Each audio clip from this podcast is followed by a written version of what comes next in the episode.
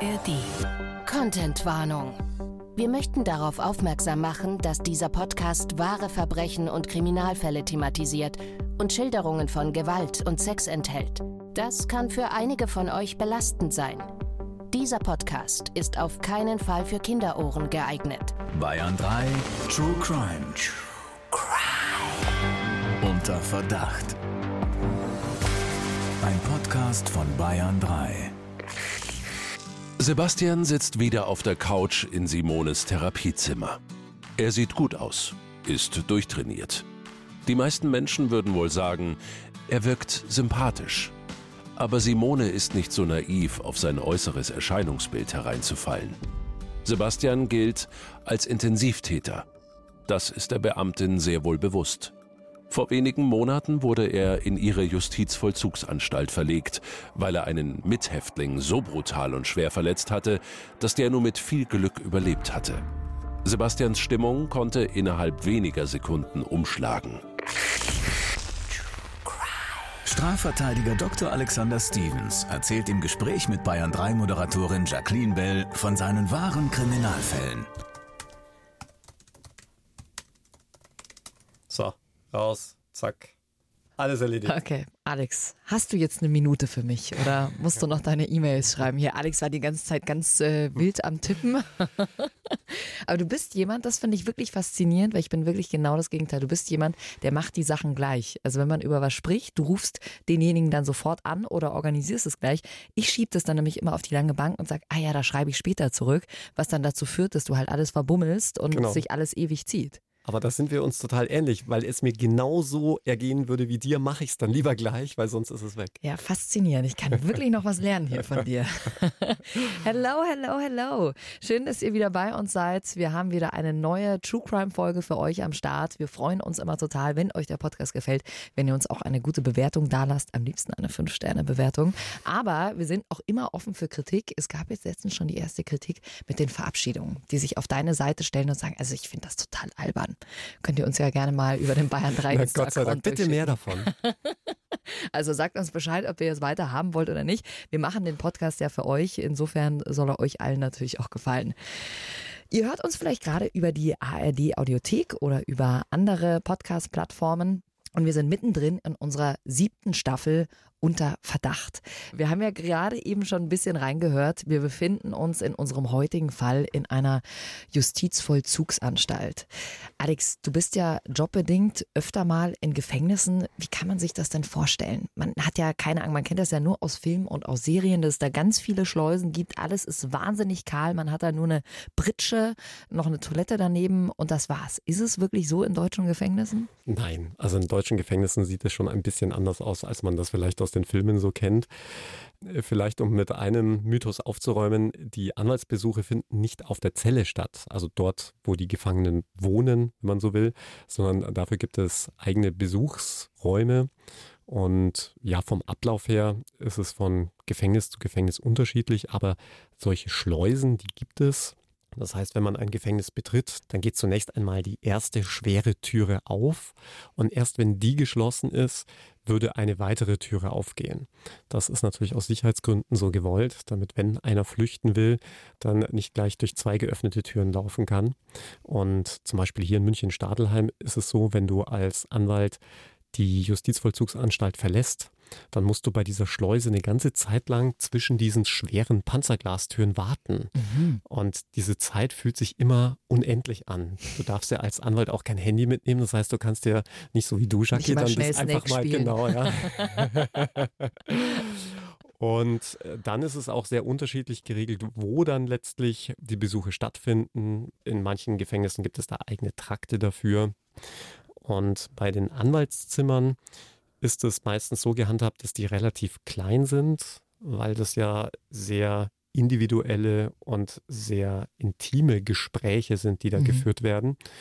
Äh, Von dem her ist man da meistens in Räumen, die noch nicht einmal ein Fenster haben. Aber es wird dann auch alles gecheckt, was du logischerweise mit reinnimmst, oder? Also gibt es ja so eine Art Flughafenschleuse. Genau, es gibt so eine Art Flughafenschleuse. Äh, man wird dann auch abgescannt, dass man halt keine verbotenen Gegenstände mitführt. Als Anwalt darfst du jetzt auch kein Handy mitnehmen, auch kein Autoschlüssel, Mhm. äh, auch kein Geld. Du darfst lediglich deinen Laptop und was zum Schreiben mitnehmen. Und wie bist du angezogen? Immer im Anzug? Oder gehst du da auch manchmal Leisure, so wie ich dich kenne, wenn wir auf Tour sind, mit Jogginghose? ja, also mit Jogginghose war ich noch nicht im Gefängnis. Aber ähm, ich denke, es kommt auch mal ein bisschen drauf an, auf die Umstände.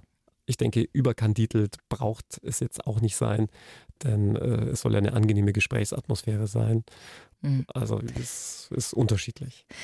Hast du mal zusammengerechnet, wie viele Stunden, Wochen, Monate oder Jahre du schon im Gefängnis verbracht hast? Die schon im Gefängnis saß quasi. Ja, genau. Faktisch. Ja, habe ich nicht, aber wenn ich das jetzt so überschlage, also so ein Gefängnisbesuch bei einem Gefangenen, würde ich sagen, dauert im Durchschnitt wahrscheinlich eine Stunde. Boah, da kommen schon zumindest ein paar Wochen zusammen, die ich schon quasi im Knast gesessen bin. Das heißt, ich dürfte einiges ausfressen. Weil nein. die Zeit habe ich schon verbüßt. Ja, nein, das geht leider nicht. Bist du nervös, wenn du zu deinen Mandanten kommst? Hat man da so eine, so eine Anspannung? Nein, also ich glaube auch die Kollegen nicht. Auch früher nicht? Also so, ich stelle mir vor, das erste Mal als Berufsneuling und dann gehst du ins Gefängnis und sitzt da mit ihm in einem Raum, macht einen das nicht nervös?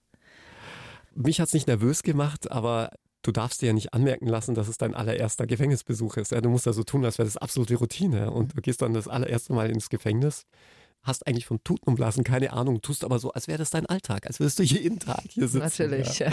Show ist alles. Genau, also das ist vielleicht das Einzige, wo ich sagen muss, okay, da war man vielleicht nicht nervös, sondern vielleicht angespannt. Ja. Dann starten wir mal gemeinsam rein in unseren heutigen Fall. Wie immer haben wir die Namen und die Details zum Schutz aller Beteiligten verändert. Aber der Fall ist wirklich so passiert. Sebastian sitzt wieder auf der Couch in Simones Therapiezimmer. Er sieht gut aus, ist durchtrainiert. Die meisten Menschen würden wohl sagen, er wirkt sympathisch. Aber Simone ist nicht so naiv, auf sein äußeres Erscheinungsbild hereinzufallen. Sebastian gilt als Intensivtäter. Das ist der Beamtin sehr wohl bewusst. Vor wenigen Monaten wurde er in ihre Justizvollzugsanstalt verlegt, weil er einen Mithäftling so brutal und schwer verletzt hatte, dass der nur mit viel Glück überlebt hatte. Sebastians Stimmung konnte innerhalb weniger Sekunden umschlagen. Zu Beginn des Therapiegesprächs überreicht sie ihm einen kleinen Schokonikolaus, den sie für ihn vorbei an der Sicherheitskontrolle reingeschmuggelt hat. Mitarbeitern der JVA ist es verboten, Häftlingen Geschenke zu machen. Aber so kurz vor Weihnachten wollte Simone ihm trotzdem eine kleine Freude machen. Freudestrahlend springt Sebastian auf und umarmt sie. Fest. Sehr fest. Simone versucht sich aus der Umarmung zu befreien. Doch die Arme, die sie umschlingen, sind viel kräftiger, als sie angenommen hatte. Sebastian, bitte lass mich los, das geht so nicht. Und vergiss nicht, ich kann jederzeit Hilfe holen. Sie deutet auf den Notfallknopf, mit dem sie das Sicherheitspersonal rufen kann. Sebastian verändert sich schlagartig. Er wird wütend, springt auf, schreit, was für eine dumme Schlampe sie doch sei. Sie könne froh sein, dass ein Mann sie überhaupt anfassen wolle. Völlig außer sich kickt er die, wie immer offenstehende Türe des Besprechungszimmers zu. Sie fällt mit einem donnernden Knall ins Schloss. Simone versucht, Ruhe zu bewahren. Das war bislang die beste Taktik, wenn Sebastian einen seiner häufigen Ausraster hatte. Und es scheint zu wirken. Er lächelt plötzlich, setzt sich auf die Couch und bittet Simone, sich zu ihm zu setzen. Du weißt, dass das verboten ist. Wieder kocht die Wut in Sebastian hoch. Er schreit, er würde ihr nie wieder etwas anvertrauen. So langsam dämmert es Simone. Sebastian hatte vermutlich nie Liebe und Zuwendung in seinem Leben erfahren. Vielleicht brauchte er einfach jemanden, der ihn umarmte, ihm die Hand hielt. Kurz entschlossen steht sie auf und setzt sich zu ihm. Wieder ändert sich Sebastians Stimmung schlagartig. Er fasst ihr zärtlich ins Gesicht, streicht über ihre Haare. In diesem Moment realisiert Simone, in all der Hektik hatte sie den Notfallknopf auf dem Tisch liegen lassen und die Tür war nach wie vor geschlossen. Bevor sie aufspringen kann, schließen sich Sebastians Hände schraubstockartig um ihre Arme. Wie ein Spielzeug wirft er Simone in die Sitzecke, öffnet grob ihren Gürtel an der Diensthose und reißt sie mitsamt ihres Slips herunter. Dann vergewaltigt er sie. Oh. Man will sich gar nicht vorstellen, wie hilflos sich Simone in diesem Augenblick gefühlt haben muss. Sie hatte ja dadurch, dass sie diesen Notfallknopf äh, nicht bei sich hatte, keine Chance mehr irgendwie auf sich aufmerksam zu machen, oder? Genau. Sie war viel zu weit von diesem Personennotrufgerät entfernt. Das muss man sich wie eine Art Walkie-Talkie vorstellen, wie ein Funkgerät, mhm. an dem sich ein großer roter Knopf befindet. Selbst wenn man den nicht erreichen kann, sind diese Geräte so kalibriert, dass wenn sie in der horizontalen liegen, also zu lange in einem horizontalen Zustand, dass sie auch dann einen Notruf absetzen.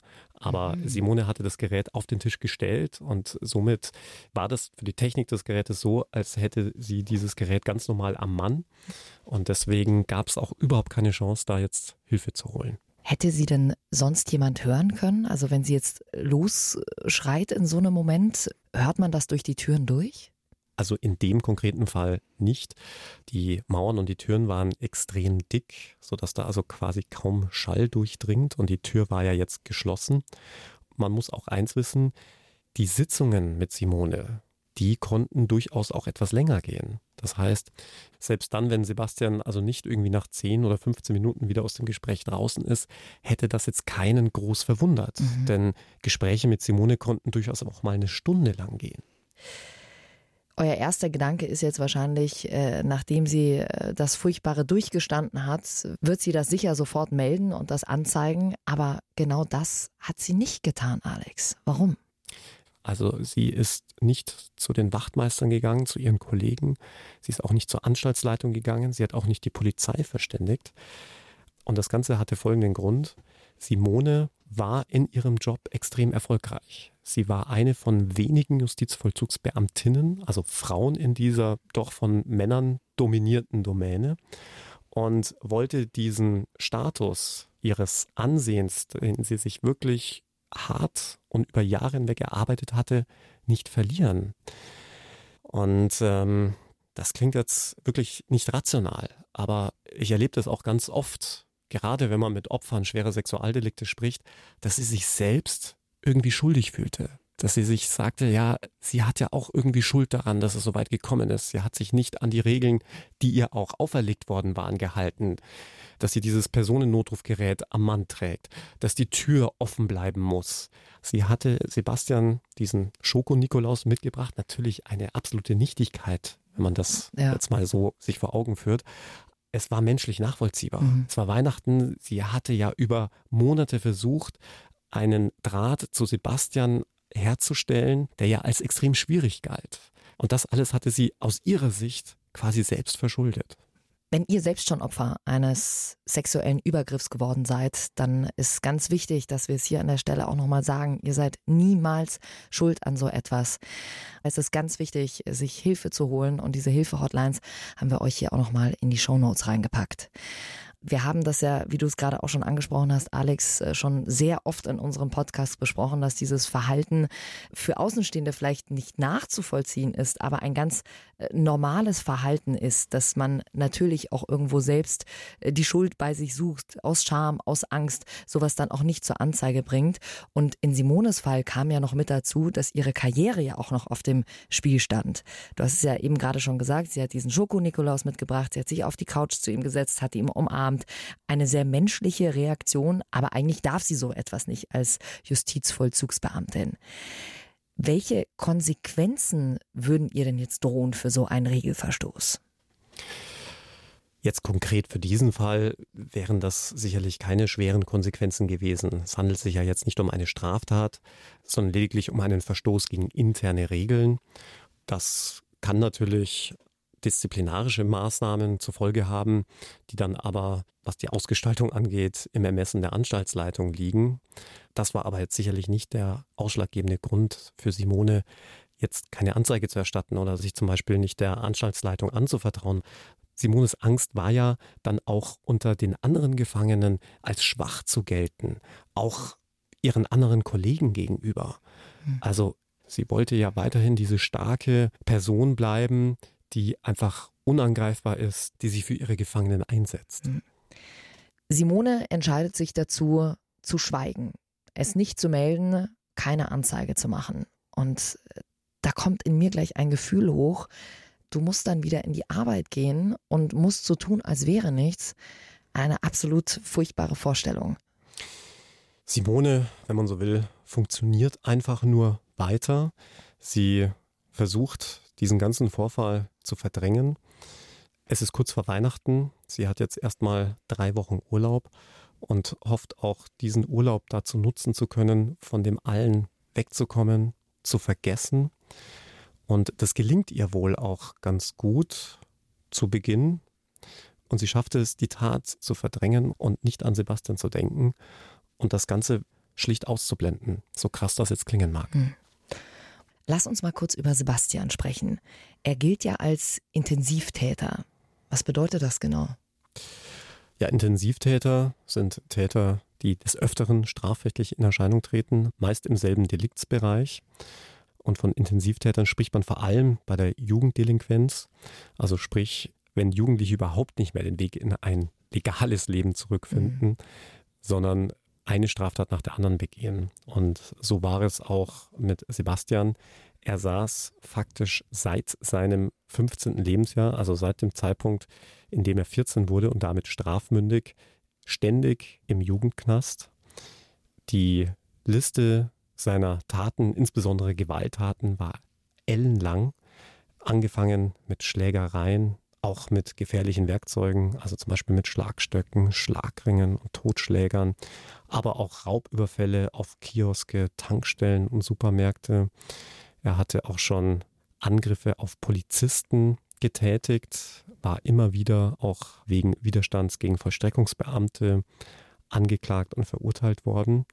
Und selbst während seiner Zeit im Gefängnis ist es zu schweren Zwischenfällen gekommen. Denn eigentlich wäre Sebastian gar nicht in Simones JVA eingesessen, sondern ursprünglich saß er seine Haftstrafe in einer anderen Justizvollzugsanstalt ab.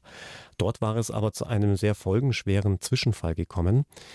Er hatte sich mit einem anderen Mithäftling angelegt und hatte dem dann im Rahmen eines sozialen Programms, da sollte man gemeinsam kochen, in einem unbeaufsichtigten Moment ein Geschirrtuch in den Mund gesteckt und dann dessen Kopf auf die heiße Herdplatte gedrückt. Oh.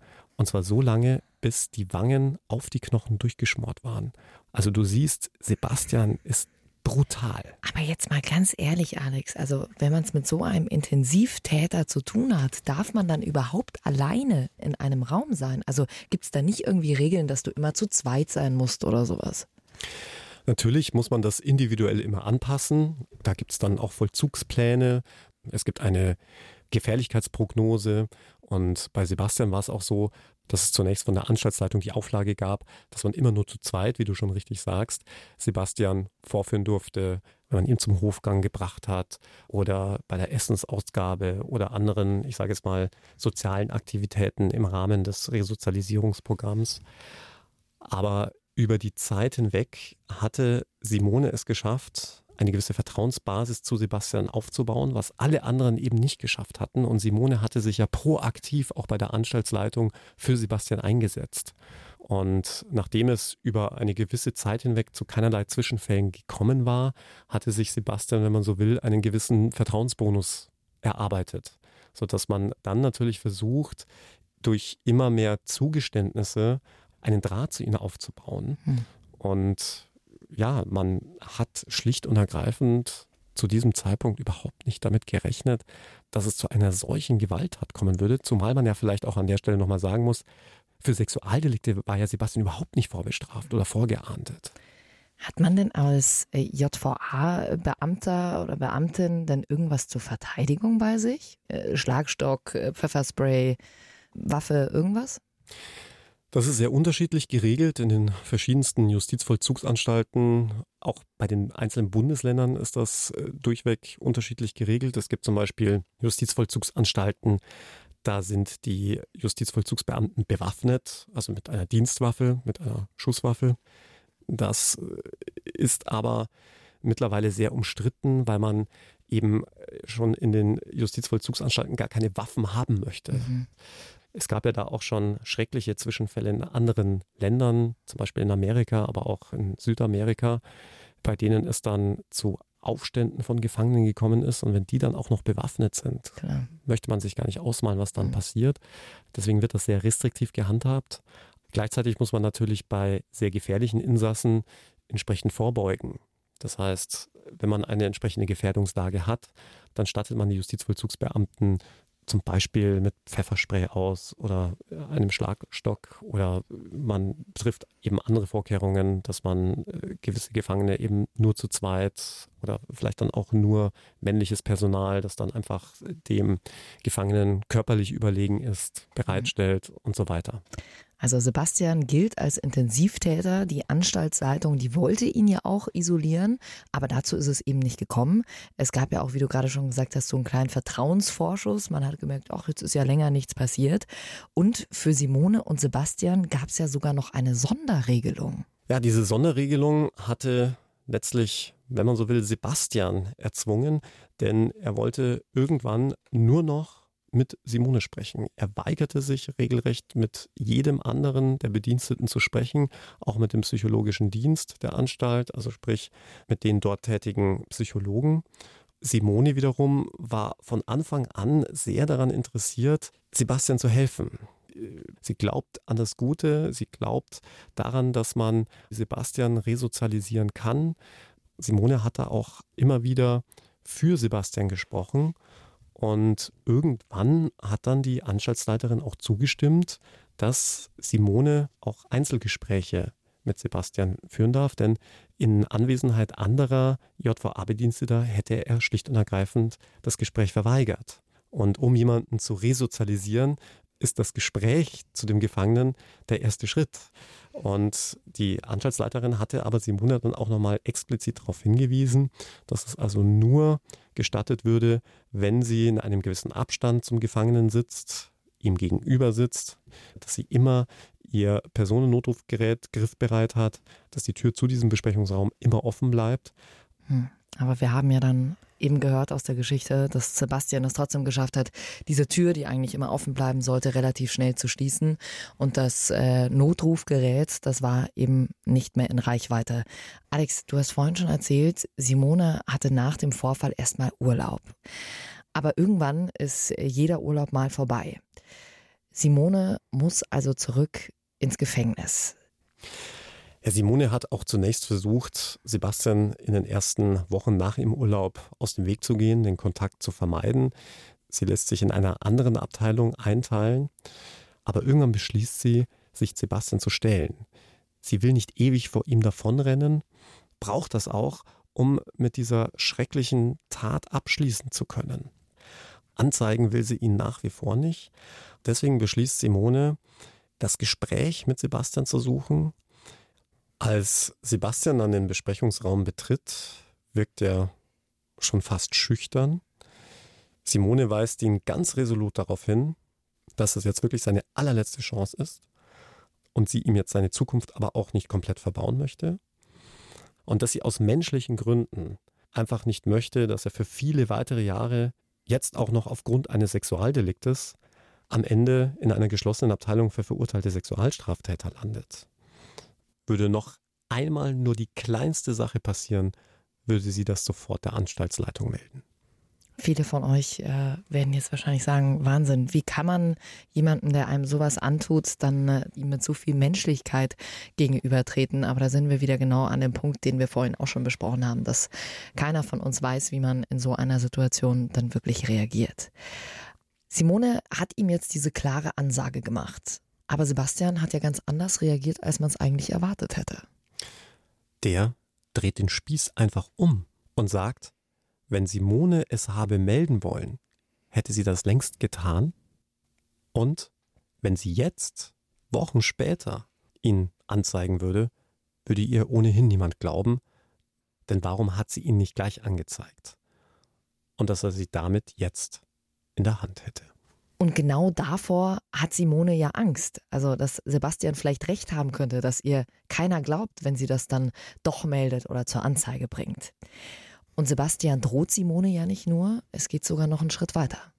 Sebastian vergewaltigt Simone ein zweites Mal. Und am Ende der Vergewaltigung fragt er sie auch noch, ob sie auch so gut gekommen sei wie er und verabschiedet sich dann mit den Worten, nächste Woche, selbe Zeit, sonst erzähle ich alles. Und um es an der Stelle abzukürzen, euch weitere Details zu ersparen, Simone wird noch weitere vier Male sich mit Sebastian treffen, bevor sie den Mut hat, dem Ganzen ein Ende zu setzen. Oh.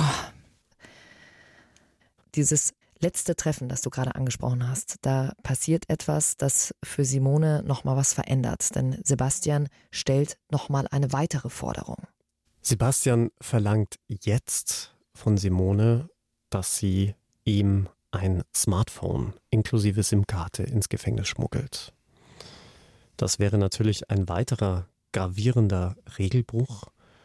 Und so krass das jetzt wieder klingen mag, aber jetzt noch einen weiteren Regelbruch nach der Geschichte mit dem Schoko-Nikolaus und dass sie ihr Personennotrufgerät nicht am Mann hatte, das kam für die Simone, die ihren Job über alles liebte, auf gar keinen Fall in Frage. Und Simone ist ja auch ganz klar es werden immer weitere Forderungen von Sebastian kommen. Na, das wollte ich gerade sagen. Du weißt ja nicht, mit was kommt er dann irgendwann um die Ecke. Also jetzt ist es vielleicht die SIM-Karte, beim äh, nächsten Mal ist es, äh, sind es vielleicht irgendwelche Drogen, die sie reinschmuggeln soll. Simone beschließt also, sich an dieser Stelle jemandem anzuvertrauen. Simone fährt nach der Arbeit zu der Gefängnisleitung, also zur Anstaltsleiterin nach Hause, denn über die Jahre hinweg war sie nicht nur ihre Chefin, sie hatte sich auch mit ihr angefreundet und erzählt ihr alles. Und die Anstaltsleiterin glaubt ihr, hat aber trotzdem keine andere Wahl, als Simone zunächst einmal vom Dienst zu suspendieren. Nicht, um sie in dem Zusammenhang jetzt zu bestrafen, sondern in allererster Linie zu ihrem Schutz. Denn auch wenn die Anstaltsleiterin ihre Freundin ist, ist die Anstaltsleiterin natürlich dazu verpflichtet, jetzt Anzeige zu erstatten. Denn Vergewaltigung, das ist ein schweres Kapitalverbrechen und damit ein sogenanntes Offizialdelikt. Das heißt, sobald die Behörden von einer solchen Straftat erfahren, müssen sie ermitteln.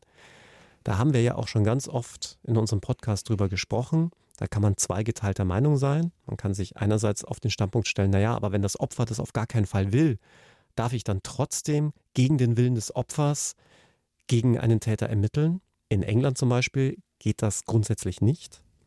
In Deutschland hat man sich aber dazu entschieden zu sagen, die Strafrechtspflege, die Strafverfolgung ist so wichtig, auch die Generalprävention, die Abschreckung, dass dann die Rechte des Opfers, wenn man so will, zurückstehen müssen. Mhm. Und die Anstaltsleiterin wusste, dass eine solche Anzeige natürlich zwangsläufig zur Folge hat, dass dann auch die Kriminalpolizei ermitteln muss, auch im Umfeld des Gefängnisses. Das heißt, diese Tat wird zwangsläufig im Gefängnis bekannt, nicht nur unter den Justizvollzugsbeamten, sondern auch unter den Gefängnisinsassen. Und damit ist Simone im Zeitraum der Ermittlungen natürlich angreifbar. Und auch um da absolute Neutralität und Transparenz zu zeigen, ist es natürlich essentiell, dass man dann in dieser Zeit und während dieser Zeit nicht im Dienst tätig ist. Also die Anstaltsleitung erstattet Anzeige. Und dann kommt es natürlich auch zur Vernehmung bei der Polizei. Und wir wissen ja schon aus unserem Podcast, dass es einer der schwierigsten Momente für traumatisierte Opfer, Stichpunkt Sekundärviktimisierung. Ja, sie muss ja alles bis ins kleinste Detail schildern. Und Simone hat damit, wie sehr viele andere Opfer von Sexualdelikten oder schweren Gewaltdelikten, natürlich immense Schwierigkeiten. Denn bis dato hatte sie ja alles irgendwie verdrängt und in ihrem Kopf verschlossen gehalten. Sie hatte einfach funktioniert. Doch diese Strategie geht natürlich jetzt nicht mehr auf, weil sie in allen Einzelheiten beschreiben muss, was bei diesen Gesprächen mit Sebastian passiert ist und muss sich jetzt auch zwangsläufig mit ihrer Erinnerung auseinandersetzen. Und auch darüber haben wir ja schon sehr oft gesprochen. Dieses nochmalige Durchleben der Tat führt letztlich zu einem weiteren Erleben dieser Tat mhm. und damit zu einer weiteren Viktimisierung, also einem weiteren Opfer werden. Man spricht in dem Zusammenhang eben auch von der sogenannten Sekundärviktimisierung, also dass man ein zweites Mal zum Opfer wird, weil das sehr häufig für Opfer gerade von sexueller Gewalt so ist, als würde man diese Vergewaltigung gerade nochmal erleben. Und du musst ja auch jedes Mal sehr detailreich erzählen. Du musst alles bis ins kleinste Detail erzählen.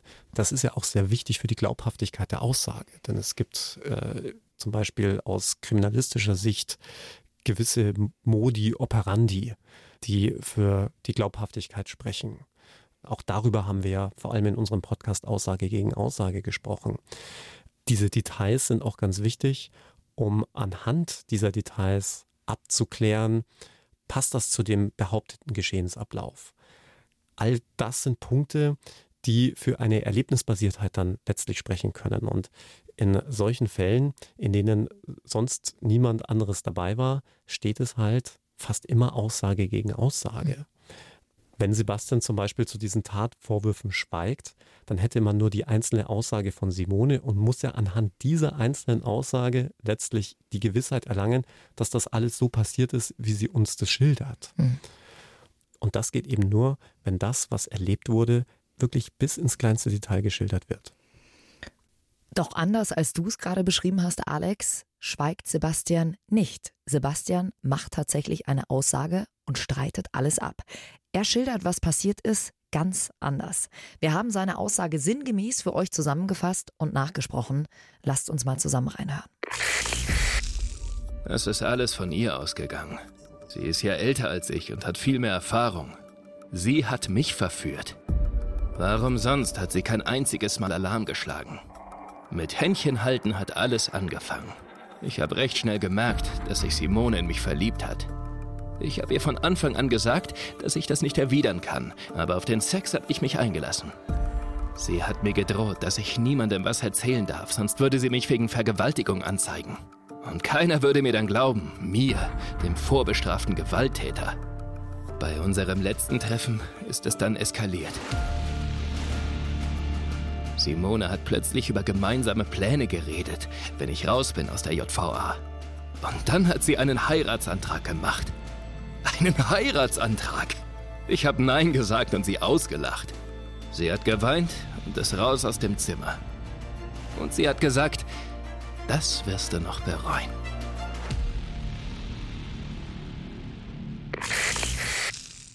So also die sinngemäße Aussage von Sebastian, wie sie auch in deinem Buch erwähnt ist, Alex.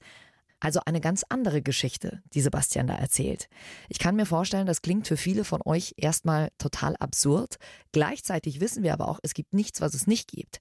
Letztens erst wieder ein ganz aktueller Fall, in dem eine Ex-JVA-Beamtin verurteilt wurde, weil sie eine Affäre mit einem Insassen hatte und Handys für ihn ins Gefängnis reingeschmuggelt hat. Also solche Fälle gibt's auch. Wie ist euer Gefühl? Wem glaubt ihr? Die große Frage ist natürlich jetzt, was hat die Staatsanwaltschaft, was hat der Richter dazu gesagt? Wurde ihm diese Story so abgekauft, trotz seiner Vorgeschichte? Er gilt ja als Intensivtäter. Offenbar war Sebastian recht überzeugend, denn die ermittelnde Kommissarin hält auf ihrem Abschlussbericht fest, dass sie jetzt auch nicht wisse, wem man glauben solle. Und nur wenige Wochen später bekommt dann Simone Post von der Staatsanwaltschaft es wird ein Strafverfahren gegen sie eingeleitet, und zwar nicht nur wegen falscher Verdächtigung, sondern auch wegen sexuellen Missbrauchs von Gefangenen. Die zuständige Staatsanwältin glaubt also Sebastian. Du hast in dem Fall ja Simone vertreten, bist also, das müssen wir an dieser Stelle auch wieder dazu sagen, nicht neutral. Wie sah denn die Begründung für die Anklage aus? Der Staatsanwältin erschien vor allem ein Punkt völlig lebensfremd, nämlich, dass Simone kein einziges Mal, also nach keinem einzigen dieser von ihr behaupteten Übergriffen, dieser brutalen Vergewaltigungen, sich an irgendjemand gewandt hätte. Also weder an die Anstaltsleiterin noch an die Polizei. Jetzt muss man aber an der Stelle sagen, wir erleben das ja sehr häufig, dass gerade Opfer von sexueller Gewalt erstmal keine Anzeige erstatten weil sie mit der Situation überfordert sind, weil sie auch andere Menschen schützen wollen. Gerade wenn Sexualdelikte innerhalb der Familie passieren, innerhalb der eigenen Partnerschaft, in Beziehungen. Und das war aber noch nicht alles. Auch völlig lebensfremd erschien der Staatsanwältin, dass Sebastian sie nach der angeblichen Vergewaltigung auch noch gefragt habe, ob sie denn auch so gut gekommen sei. Wir erinnern uns, das soll der Sebastian nach der zweiten Vergewaltigung Simone gefragt haben. Und für die Staatsanwältin war umgekehrt Sebastians Version der Ereignisse deswegen recht glaubhaft, weil ja Simone ihm tatsächlich diesen Schoko-Nikolaus geschenkt hat. Das wird man sich vielleicht als Zuhörerinnen und Zuhörer sagen, ja, das gibt's doch nicht, dieser verdammte Schoko-Nikolaus, der vielleicht 50 Cent wert ist. Warum kann der so eine tragende Rolle spielen?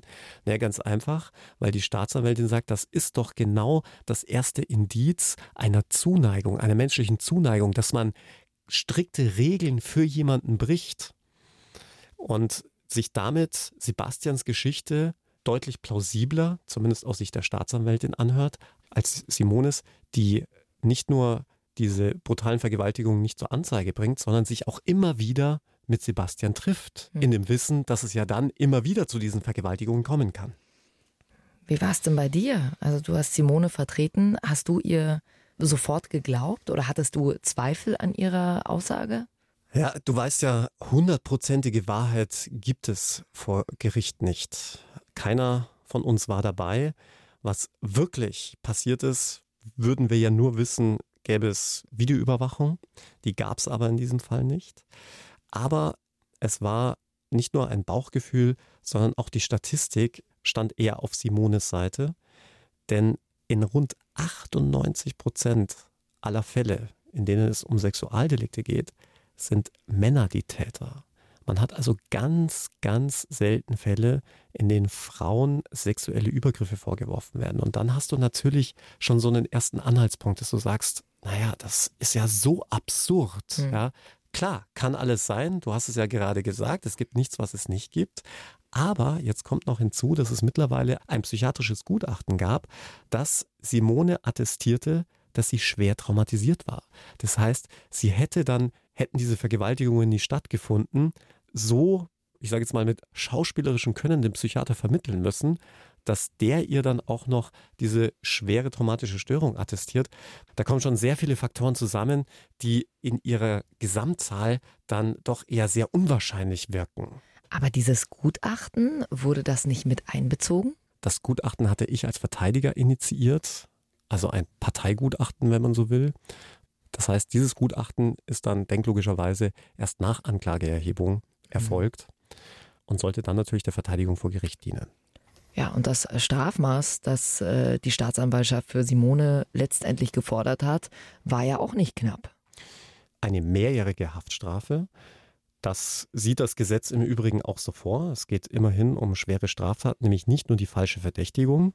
Um das vielleicht nochmal kurz zu erklären, falsche Verdächtigung, warum? Weil die Staatsanwaltschaft ja davon ausgeht, dass es nie eine Vergewaltigung gegeben hat. Simone aber Sebastian der Vergewaltigung bezichtigt. Aber, jetzt kommt's, der sexuelle Missbrauch von Gefangenen ist eben auch schwer bestraft, nämlich mit Freiheitsstrafe von drei Monaten bis zu fünf Jahren.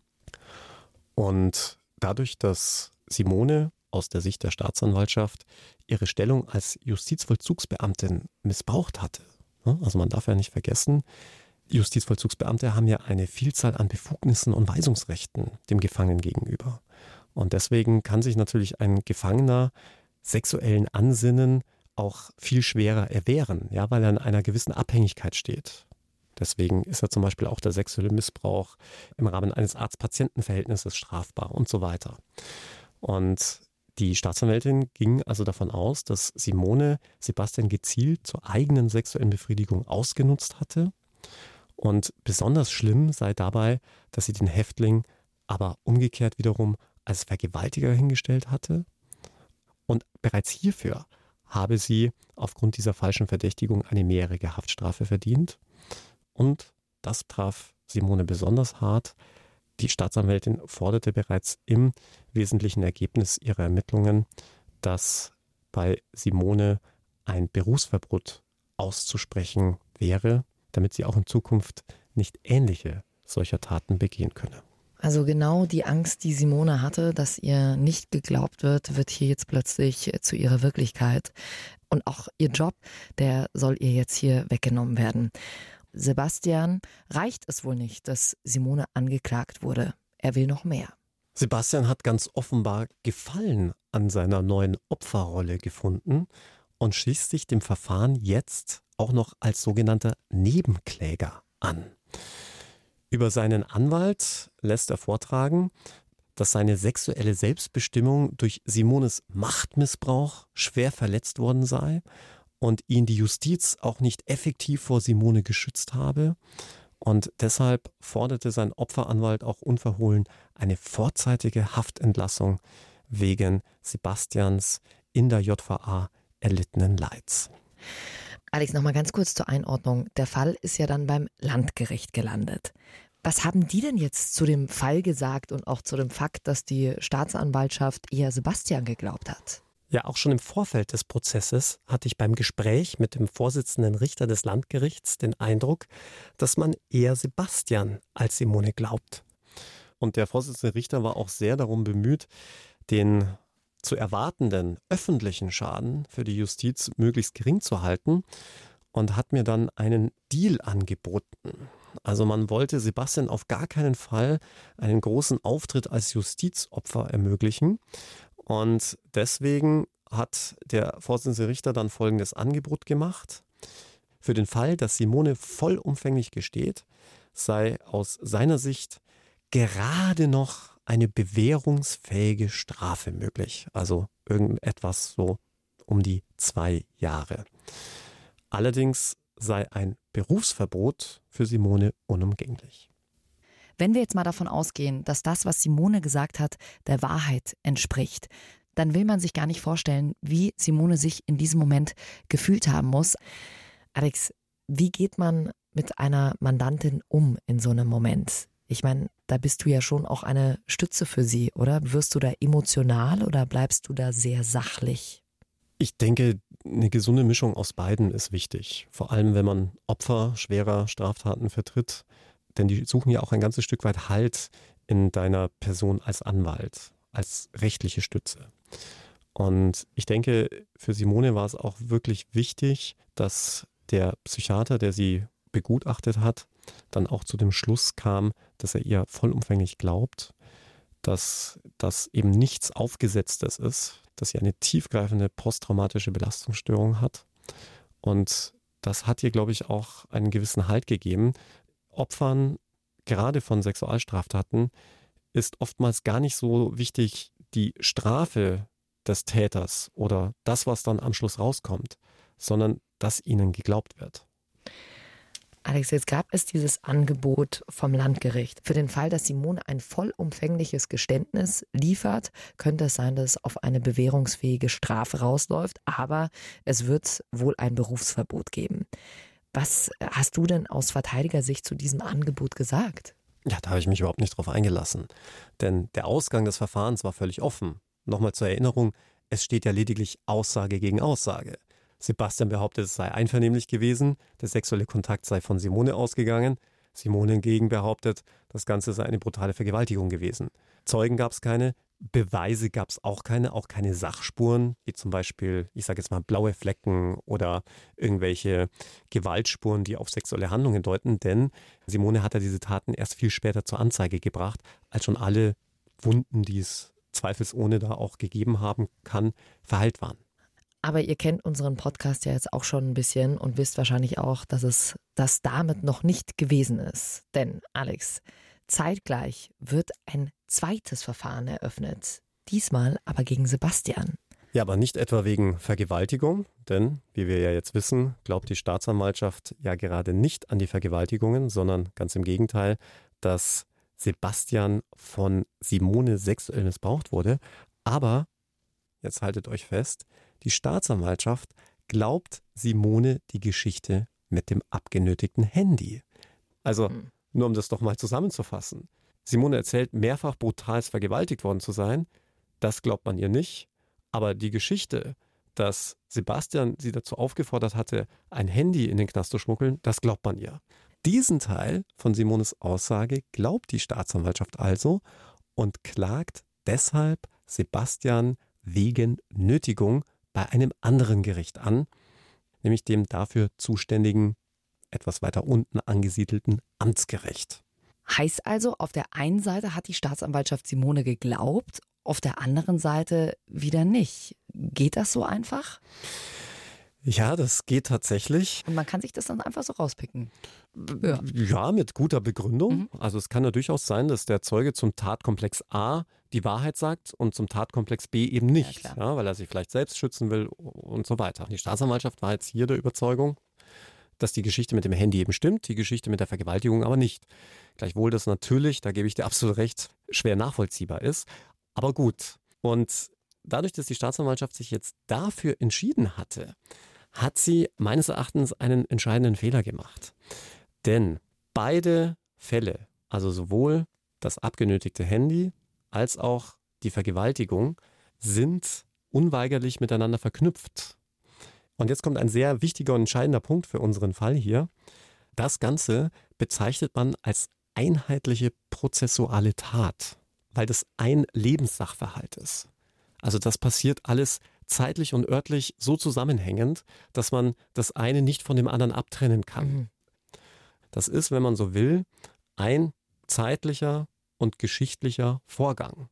Das ist so ein bisschen vergleichbar, wie wenn du betrunken in dein Auto einsteigst, erste Straftat, dann auch noch zu schnell fährst, also eine Ordnungswidrigkeit begehst, in dem Zustand auch noch irgendwie ein anderes Auto beschädigst, Mach ich und nicht, mach abhaust. Ich nicht, mach ich nicht, mach ja? ich nicht. dann, hast du, dann hast du hier mehrere Straftaten mhm. verwirklicht, mhm. aber es ist ein zeitlicher und wenn man so will, geschichtlicher Vorgang. Und das nennt sich bei den Strafjuristen prozessuale Tat. Also auch wenn du verschiedene Straftatbestände erfüllst, hast du das alles in einem Lebensvorgang mhm. gemacht. Und diese prozessuale Tat, wie du es äh, vorhin gerade gesagt hast, dieser Moment ist ja für euch dann ein richtiger Gamechanger.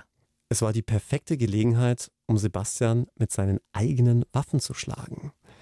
Denn auch Simone musste, wie Sebastian in ihrem Prozess, nun als sogenannte Nebenklägerin zugelassen werden. Denn die Vergewaltigung war jetzt zwar bei einem anderen Gericht angeklagt, wohl aber dieselbe, ich habe es gerade erwähnt, prozessuale Tat, also einheitliche Tat. Denn nur weil die Staatsanwaltschaft Simones Vergewaltigungsvorwürfe nicht glaubte, musste das ja nicht zwangsläufig auch für den Amtsrichter bei dem anderen Gericht gelten. Und genau deshalb war das für uns das Einfallstor, jetzt auch die Nebenklage für Simone zu beantragen und uns diesem Prozess anzuschließen. Wir mussten dann einen ja, langen juristischen Zweikampf da ausfechten mit dem Ergebnis, dass man diesen juristischen Zweikampf wahrscheinlich auch in ein ganzes Buch packen könnte. Aber auch mit einem anderen schönen Ergebnis, dass das hierfür zur Entscheidung berufene Oberlandesgericht entschied, dass Simone nach Aktenlage eben nicht nur neben der versuchten Nötigung, sondern auch wegen der Vergewaltigung Opfer einer Straftat gewesen sein könnte und eine andere Einschätzung ohne vorausgegangene Gerichtsverhandlung nicht blindlings unterstellt werden könnte. Also mit anderen Worten, nur weil die Staatsanwaltschaft Simones Vergewaltigungsvorwürfe nicht glaubte, musste das ja nicht zwangsläufig auch für den Amtsrichter gelten. Klar, und somit hatte sie nochmal eine Chance, dadurch, dass sie als Nebenklägerin zugelassen wurde, dass sie praktisch nochmal gehört wird. Dass sie gehört wird und rein abstrakt gesprochen, dass ein Richter eben auch die Vergewaltigung glauben würde, Mal jetzt kurz beiseite gelassen, dass dann natürlich das Amtsgericht nicht mehr zuständig wäre. Aber die abstrakte Möglichkeit bestand und nochmal, weil das Ganze ein Lebenssachverhalt ist. Und an dieser Stelle ahnte Sebastians Anwalt schon, wo die Reise hingehen würde. Denn jetzt würde es möglicherweise nicht nur um den Versuch eines abgenötigten Handys gehen, sondern dann doch wieder um Vergewaltigungsvorwürfe. Und damit riet Sebastians Anwalt Sebastian dazu, ab jetzt eisern zu schweigen. Dadurch, dass Sebastian jetzt umfassend von seinem Schweigerecht Gebrauch macht, im Übrigen auch in dem Verfahren gegen Simone wegen des angeblichen sexuellen Missbrauchs, hatte das andere Gericht, also das Landgericht, das gegen Simone verhandelt, gar keine andere Wahl mehr, als Simone freizusprechen. Denn zum einen hatte man jetzt ein schweigendes, mutmaßliches Opfer, nämlich Sebastian, auf der einen Seite und auf der anderen Seite jetzt Simone, die auf unser Anraten hin als Angeklagte auch schwieg. Und wenn du dir ein Urteil über zwei Schweigende bilden musst, ist das hm. ziemlich schwierig. Dir bleibt also gar nichts anderes übrig, als in dubio pro reo im Zweifel für den Angeklagten zu urteilen, ihn also freizusprechen, in dem Fall Simone freizusprechen. Denn wenn Sebastian nichts sagt, Simone nichts sagt, über was willst du dann überhaupt urteilen? Klar, natürlich. Also Simone wurde vom Landgericht freigesprochen. Was ist denn äh, mit der Verhandlung dann beim Amtsgericht passiert? Das Verfahren wurde dann letztlich eingestellt. Ich denke eher aus pragmatischen Gründen. Man wollte Sebastian hier nicht nochmal eine öffentliche Bühne bieten. Und ich glaube, der Justiz war das auch ganz recht, nicht weiter in den Medien in Misskredit zu kommen. Den Fakt, dass Simone jetzt vom Landgericht freigesprochen wurde, könnte man als einen ja, Erfolg verbuchen. Auf der anderen Seite steht ja diese Vergewaltigung immer noch im Raum und irgendwie hat man so dieses Gefühl, dass das irgendwie nicht ganz gerecht ist, dass Sebastian sich dafür gar nicht verantworten musste, also dass ihm da äh, diesbezüglich gar nicht der Prozess gemacht wurde. Zumal man auch noch an der Stelle sagen muss, dass Simone sich im Anschluss an ihren Freispruch erstmal in eine Spezialklinik begeben musste, um eine schwere depressive Episode und eine posttraumatische Belastungsstörung behandeln zu lassen und Simone bis zum heutigen Tage nie wieder in ihren Job zurückgekehrt ist. Andererseits muss man sagen, dass man bei diesen Aussage gegen Aussage Konstellationen sehr häufig unbefriedigende Ergebnisse hat, weil keiner von uns beiden war dabei. Mhm. Es gab keine Videoüberwachung. Wir wissen nicht, mit letzter Gewissheit, mit letzter Sicherheit, wie alles wirklich abgelaufen ist. Wie ich eingangs erwähnt habe, ich glaube Simone zu 100 Prozent. Für mich gab es einfach viel zu viele Faktoren, die dafür sprechen, dass das alles so passiert ist. Die Staatsanwaltschaft und auch das Gericht haben es ja eigentlich anders gesehen und nur, wenn man so will, im Zweifel für den Angeklagten entschieden. Und genau das sind die Fälle, die einen mit einem solch unbefriedigenden Ergebnis zurücklassen. Mhm. Denn wenn Simone, was ich annehme, wirklich Opfer einer Vergewaltigung, von mehreren Vergewaltigungen wurde, dann ist das Ergebnis sehr, sehr unbefriedigend. Ja. Der eigentliche Täter ist davongekommen. Umgekehrt wäre es wirklich so gewesen, wie Sebastian sagt, ist das Ergebnis auch unbefriedigend, weil dann ein eigentlich Schuldiger, in dem Fall Schuldige, auf freiem Fuß ist. Alex, wenn wir jetzt davon ausgehen, dass diese mehrfachen Vergewaltigungen so stattgefunden haben, also wenn wir Simone an der Stelle jetzt glauben, wie oft kommt das denn vor, dass die Staatsanwaltschaft Opfern von sexueller Gewalt keinen Glauben schenkt, also so wie es jetzt in diesem Fall ist? Genau das ist ja die große Angst. Das ist eben die ganz schwierige Gratwanderung, die man in der Justiz hat, die man als Aussagepsychologe hat, die man als Polizist hat. Denn natürlich will man auf keinen Fall Victim Blaming betreiben.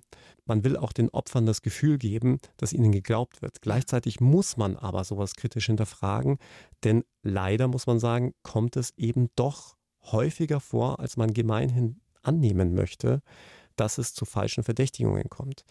Die Statistiken gehen hier krass auseinander. Opferverbände sprechen von nur drei Prozent. Andere, es gibt eine Studie des Landeskriminalamts Bayern, gehen sogar von bis zu 50 Prozent aus. Ich halte das für ein bisschen überzogen. Wahrscheinlich ist die goldene Mitte das Richtige. Es gibt ja da zum Beispiel auch eine sehr interessante Studie der Opferambulanz der Hamburger Rechtsmedizin.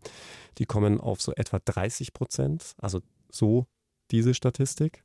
Und das ist eine ganz schwierige Gratwanderung für die Ermittler, für uns Juristen. Und deswegen muss man die Aussagen mutmaßlicher Opfer eben kritisch hinterfragen, ohne damit zu implementieren, dass man jemanden nicht glaubt.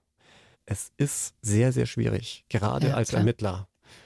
Einerseits Empathie zu zeigen, einerseits auch Sicherheitsgefühl zu vermitteln, zu sagen, hey, wir werden diesen Täter zur Strecke bringen, gleichzeitig aber so kritisch zu sein und kritisch zu bleiben, dass man sagt, naja, es gilt die Unschuldsvermutung, wir müssen hier wirklich auch Dinge ausschließen. Rachemotive, Eifersuchtsmotive, gleichzeitig aber auch die Möglichkeit, dass jemand Dinge eingeredet wurden und so weiter. Und deswegen ist auch die Diskussion in der Öffentlichkeit so schwierig, weil diese Aspekte oftmals nicht gesehen werden und man sich dann schnell auf den Standpunkt stellt, ja, hier werden Opfer diskreditiert, hier wird Victim Blaming betrieben. Aber das ist nicht die Intention der Ermittler, das ist auch nicht die Intention von Strafverteidigern, sondern die Intention ist, die wahren Fakten eines Falls aufzuklären. Und das ist bei Aussage gegen Aussage extrem schwierig, wie ja auch dieser Fall hier, glaube ich, ganz eindrucksvoll beweist. Ja, es ist wichtig, sich alle Seiten anzuhören. Und am wichtigsten ist es aber, wenn ihr Opfer sexueller Gewalt geworden seid, wenn ihr jetzt auch solche Sachen hört, dass ihr dadurch Befragungen durchmüsst und dass euch vielleicht auch ein, an der einen oder anderen Stelle das Gefühl gegeben wird, dass euch vielleicht nicht geglaubt wird. Ich glaube, und da kann ich ja jetzt nicht aus Erfahrung sprechen, ja. Also vielleicht sagt ihr auch für euch, dass es der bessere Weg ist, diesen Schritt nicht zu gehen. Ich als Außenstehende glaube, es ist immer wahnsinnig wichtig, etwas zu tun, sich auf jeden Fall Hilfe zu holen, in welcher Art auch immer. Und ähm, danach laut zu werden, mit Menschen darüber zu sprechen und diese Menschen, die euch das angetan haben, auch zur Verantwortung zu ziehen. Wir haben euch da nochmal alle Hilfe-Hotlines in die Shownotes gepackt. Ich habe es ja vorhin schon gesagt. Danke, Alex, dass du uns äh, diesen Fall mitgebracht hast. Wenn ihr auch noch die ein oder andere Frage habt, dann könnt ihr uns jederzeit schreiben über den Bayern 3 Insta-Account oder ihr lest es einfach direkt nach. In deinem Buch, Alex, da ist es ja nochmal ganz ausführlich beschrieben, wenn euch das jetzt vielleicht an der einen oder anderen Stelle doch ein bisschen zu schnell ging. Und wenn ihr uns jetzt gerade auf der ARD Audiothek App hört, dann äh, guckt doch direkt mal rüber zu unseren Kollegen von Bayern 2 von alles Geschichte, History von Radio Wissen. Die haben da einen super interessanten vierteiligen Podcast rausgebracht, heißt die Olympia-Protokolle. Und in dem Podcast geht es um das Olympia-Attentat auf die israelischen Sportler bei den Olympischen Spielen 72 in München. Fast genau 51 Jahre ist es jetzt her und im Münchner Staatsarchiv liegen da bis heute Zehntausende Akten, Einsatztagebücher, Berichte, Fotos, Briefe und Telegramme dazu. Und die Journalistinnen Eva Deinert und Yvonne Meyer haben anhand dieser Akten das Attentat nochmal rekonstruiert und auch Dokumente gefunden, die bis heute unbeachtet geblieben sind. Und dabei sind sie einer Spur nachgegangen, die die Behörden wohl übersehen haben. Was drin steht, das könnt ihr nachhören in dem Podcast Olympiaprotokolle, ein Podcast von Alles Geschichte, History von Radio Wissen, der auch für den Deutschen Radiopreis nominiert ist.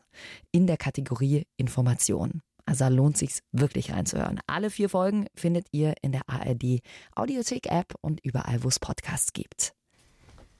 Und erwartet wie immer sehnsüchtigst darauf, auf äh, unsere Lieblingsabschiedskategorie. Ihr könnt uns über den Bayern 3 Insta-Account eure Verabschiedung durchschicken, die wir dann hier im äh, Podcast am Ende platzieren. Obwohl ja, wie ich Anfang schon kurz erwähnt habe, es auch kurz schon Kritik gab. Also gebt uns da sehr gern Feedback dazu. Wahrscheinlich warst du das mit irgendeinem Fake-Account. ja, unsere heutige Verabschiedung kommt von der Caro über Insta. Hau Rheinland, falls wir uns nicht wiederhören. Mhm. Und Karos aus Rheinland-Pfalz, nehme ich an. Gehe ich mal davon aus. Also. Na dann, schöne Grüße nach Rheinland-Pfalz. Haut rein dort. Hau Rheinland, falls wir uns nicht wiederhören. Aber wir hören uns wieder. Nächste Woche sind wir wieder da. Ich freue mich. Vielleicht ja diesmal dann ohne Verabschiedung. Bayern 3 True Crime. True Crime. Unter Verdacht. Der Podcast mit Jacqueline Bell und Dr. Alexander Stevens. Immer freitags neu in der ARD Audiothek und auf bayern3.de.